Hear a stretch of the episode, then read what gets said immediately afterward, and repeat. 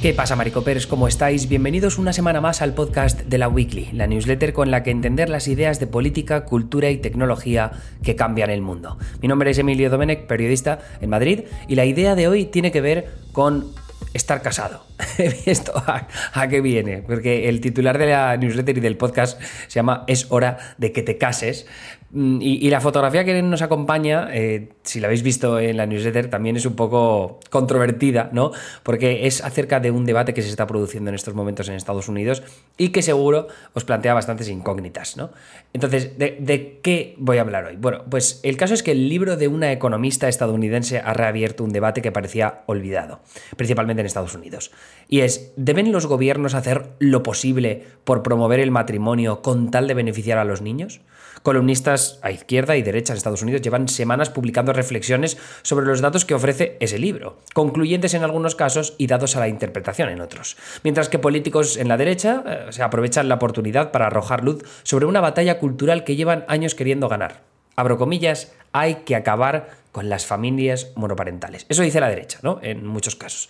Eh, un poco de contexto. Estados Unidos es el país con más familias monoparentales del mundo. Esto mmm, según mmm, datos de la mayoría de países del mundo. Hay, hay, países de los que no se tienen datos específicos sobre este tema, pero vamos, Estados Unidos, aún así, de las grandes potencias, sin duda, el que más familias monoparentales del mundo tiene, con uno de cada cuatro niños viviendo en este tipo de hogares y casi siempre con sus madres. En torno al 80% viven en familias monoparentales con madres.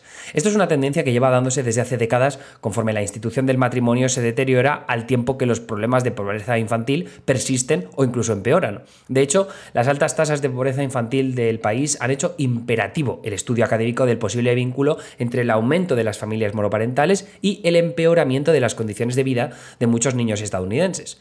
Pese a que concurran otros factores, la aparente evidencia de relación causal entre tipo de familia y pobreza, ilustrado por la economista Melissa Kern, esta economista que os mencionaba, de la University of Maryland, provoca interrogantes sobre la conveniencia o no de promover un modelo de familia concreto. Aquí hay dos opciones, o bien apoyar un modelo de familia más o menos tradicional como estructura económica estable, o bien ofrecer programas sociales que permitan a cada ciudadano tener la libertad de escoger el modelo de familia que quiera. A ese debate cabe sumar un trasfondo ideológico extremadamente divisorio en el Estados Unidos actual, donde todo se ve influenciado por las divisiones demográficas y de voto de la ciudadanía. En esta newsletter y en este podcast, lo que queremos mis compañeros Anita Pereira, Bosco Bárcena y yo, aunque el podcast lo hago yo solo, es explorar los datos en el centro del debate y ahondar en las posiciones políticas que se han conocido estos días. De paso, ofrecemos una ventana a las ideas que prometen cobrar mayor vida en otros países donde los tipos de familia también son motivo de discusión. Aunque demasiadas cifras pueden ser complicadas de digerir, sí que es necesario atender a las más significativas para comprender las causas y las derivadas de un tipo de familia monoparental que va a más, como demuestra el hecho de que en los últimos 40 años el número de madres solteras en Estados Unidos se haya duplicado. Ese aumento no ha sido igual entre las clases más y menos educadas. Por ejemplo, el porcentaje de niños con madres con estudios universitarios que viven con dos padres, repito, niños con madres con estudios universitarios que viven con dos padres, ha pasado del 90 al 84% en esas cuatro décadas. O sea, se ha reducido un poco, ¿no? Mientras tanto, en los hijos de madres sin título de secundaria y dos progenitores en la misma casa, ese porcentaje ha pasado del 80 al 57% en el mismo periodo. O sea, el descenso es mucho más abismal. En términos generales, los hogares monoparentales solo cuentan con el salario de la madre, con lo que se reproduce la brecha de género económica, un diferencial que se ha mantenido relativamente estable en los últimos 20 años. Del mismo modo, como el aumento de hogares monoparentales es más acusado en las clases trabajadoras, aumenta la pérdida de poder adquisitivo en ese sector de la población.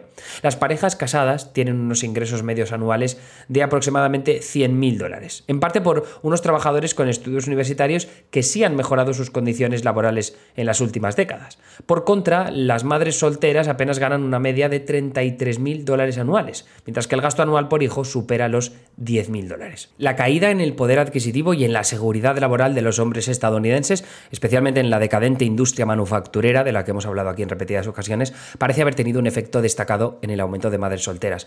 Y aquí eh, voy a mm, citar textualmente algo que dice Kearney, eh, esta economista, porque mm, hemos cogido bastantes extractos de comentarios que nos han parecido muy interesantes acerca de todo este debate, pero esta es una de las ideas importantes. Dice, Eh, dice Kearney, la idea es que a medida que algunos hombres se han vuelto menos confiables como proveedores financieros para su familia, la propuesta del valor del matrimonio entre un hombre y una mujer ha disminuido. Tal vez los propios hombres afectados estén decidiendo que no quieren casarse porque no pueden mantener una familia. O tal vez las mujeres están decidiendo que están mejor solas a la hora de mantenerse a sí mismas y a sus hijos, en lugar de establecer un hogar con un hombre que a menudo está sin trabajo y podría traer otras dificultades personales a la relación. De cualquier manera, la disminución del matrimonio fuera de las clases con estudios universitarios ha debilitado la seguridad económica y ha exacerbado la desigualdad, sugiere Kearney. A pesar de que se han producido cambios culturales evidentes en las últimas décadas, hay estudios que sugieren que una recuperación económica de la clase trabajadora podría incrementar los hogares con dos padres, pero políticas dirigidas a recuperar el modelo de familia tradicional o al menos con dos progenitores generan muchos interrogantes, posiciones encontradas y factores a tener en consideración. Aquí vamos a hablar del dinero y el tiempo, porque estas son de las dos claves determinantes de toda esta historia. En su libro El privilegio de los dos progenitores, cómo los estadounidenses dejaron de casarse y empezaron a quedarse atrás, Kearney, este economista, cuenta que los hogares monoparentales no suelen tener los mismos ingresos que los biparentales. Es obvio, dos adultos tienen capacidad para generar más dinero que uno solo. Ese nivel de ingresos mayor es el mecanismo clave a través del cual los padres casados transmiten ventajas a sus hijos, y al mismo tiempo también es el principal factor de desigualdad que se reproduce entre familias de ingresos altos y bajos.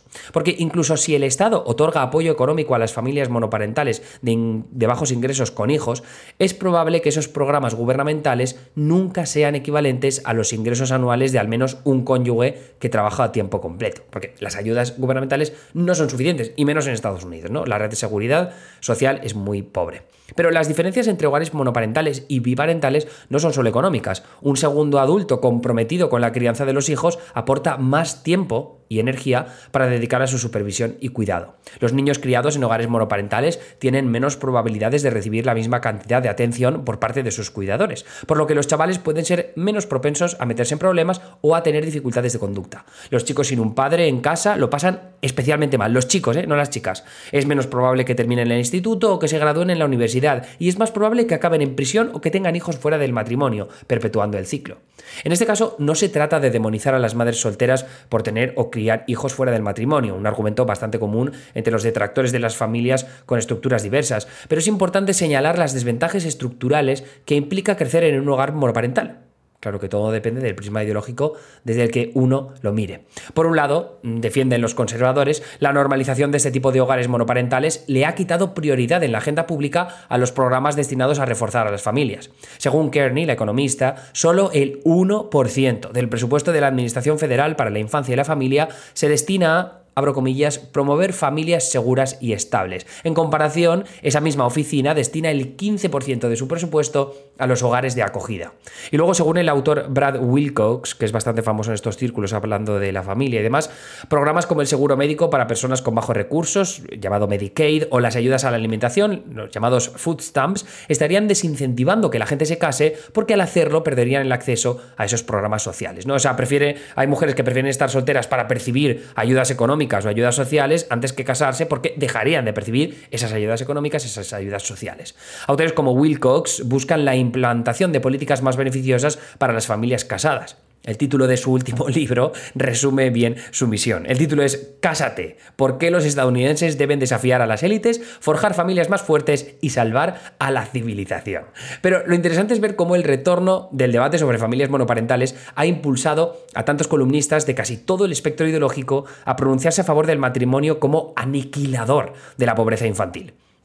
Esto lo escribe el columnista de centro izquierda Nicholas Christoph en The New York Times, que entrevistó a Kearney. Dice, puede ser incómodo hablar de la ruptura de la familia, principalmente entre los estadounidenses de bajos ingresos, pero es parte del aparato de la desigualdad en Estados Unidos. No ayuda a que apartemos la vista, ignoremos los datos y neguemos la existencia del privilegio de tener dos progenitores. Y esto de lo que habla es de cómo la izquierda, a través de apoyar los sindicatos, mejorar los salarios, la red de seguridad social y demás, pues se puede mm, promover ¿no? que la gente se case más. No hace falta mm, como apostar directamente por obligar a la gente a casarse, ¿no? sino hacerlo a través de una mejor red de seguridad social. Hablaremos de eso después. Y luego, eh, la columnista de derechas Megan McCardell en The Washington Post escribía: Ningún programa del gobierno puede replicar los beneficios de que haya dos padres en el hogar, y ninguna cantidad de retoques económicos mantendrá a ambos padres allí, a menos que también podamos cambiar la cultura. Eso es un tema cultural, ¿no? Según McCardell. Por otro lado, defienden los progresistas el hecho de que más mujeres decidan ser madres solteras responde a un entramado de factores que debe poner el foco en otro sitio, los problemas estructurales. Si la pobreza infantil en familias monoparentales es un problema de tiempo y de dinero, entonces siempre será mejor promover programas sociales para que esas familias tengan más tiempo y dinero y sus hijos puedan prosperar. Los progresistas prefieren no inmiscuirse en las decisiones personales de cada familia ni en forzar un tipo de familia concreto, sino en sentar las bases para que puedan progresar. Aquí voy a citar eh, un texto muy interesante de Rebecca Traister, una columnista de izquierdas que escribe en The Cut. Dice, el argumento de Kearney va en línea con el del más reaccionario Wilcox, el que os mencionaba antes, cuyo libro incluye un subtítulo sobre desafiar a las élites, o sea, cásate para desafiar a las élites, que ofrece evidencia de cómo el lenguaje de la lucha de clases está siendo usado explícitamente con objetivos conservadores. Tócale los cojones a las élites en vez de, por ejemplo, subiéndole los impuestos, o sindicalizándote, o redistribuyendo su riqueza a través del cierre de resquicios corporativos. Es fácil ver por qué la solución del matrimonio es tan atractiva. Es como decirle a la gente que es su responsabilidad abordar la crisis climática usando pajitas de papel, o aconsejar a los hombres negros que necesitan ponerse los pantalones y ser mejores padres. En vez de cargar la responsabilidad en una reforma amplia y sistémica, la coloca en los individuos y en sus comportamientos íntimos. A mí esta cita me parece maravillosa. Vale, entonces, la idea de todo esto, ¿dónde está? El resumen de en qué punto se encuentra el debate tiene que ver con si el matrimonio debe ser un objetivo político o debe ser solo una llamada de atención sobre la desigualdad rampante que hay en Estados Unidos. Si es un objetivo político, ¿en qué medida debe el Estado incentivar el matrimonio o desincentivar la existencia de familias monoparentales? Porque la lista de legisladores conservadores que limitarían las posibilidades de pedir un divorcio existe. O sea, dicen, bueno, para que la gente no se divorcie y haya familias eh, biparentales en las casas, pues vamos a impedir que el divorcio sea tan fácil, ¿no? Lo cual es completamente absurdo. Pero bueno, bien, esa es una.